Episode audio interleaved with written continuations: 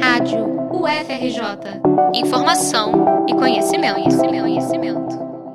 A UFRJ planeja contratar 300 profissionais de saúde em caráter emergencial para reforçar o atendimento do complexo hospitalar universitário durante a pandemia do novo coronavírus. O objetivo é que eles atuem na operação dos novos leitos que serão criados para o tratamento da Covid-19 e que possam também substituir os profissionais contaminados com a doença. As informações foram publicadas pelo Jornal da Associação dos Docentes, a ADOFERJ. A contratação será viabilizada pelo repasse de 85 milhões de reais do Poder Executivo. Os recursos para combate ao coronavírus vieram de três fontes: 20,7 milhões do Ministério da Educação, 43,4 milhões da Empresa Brasileira de Serviços Hospitalares e 21,3 milhões de emenda parlamentar da Bancada Federal do Rio de Janeiro. O dinheiro será destinado à compra de insumos e de equipamentos, a reformas nos hospitais universitários e também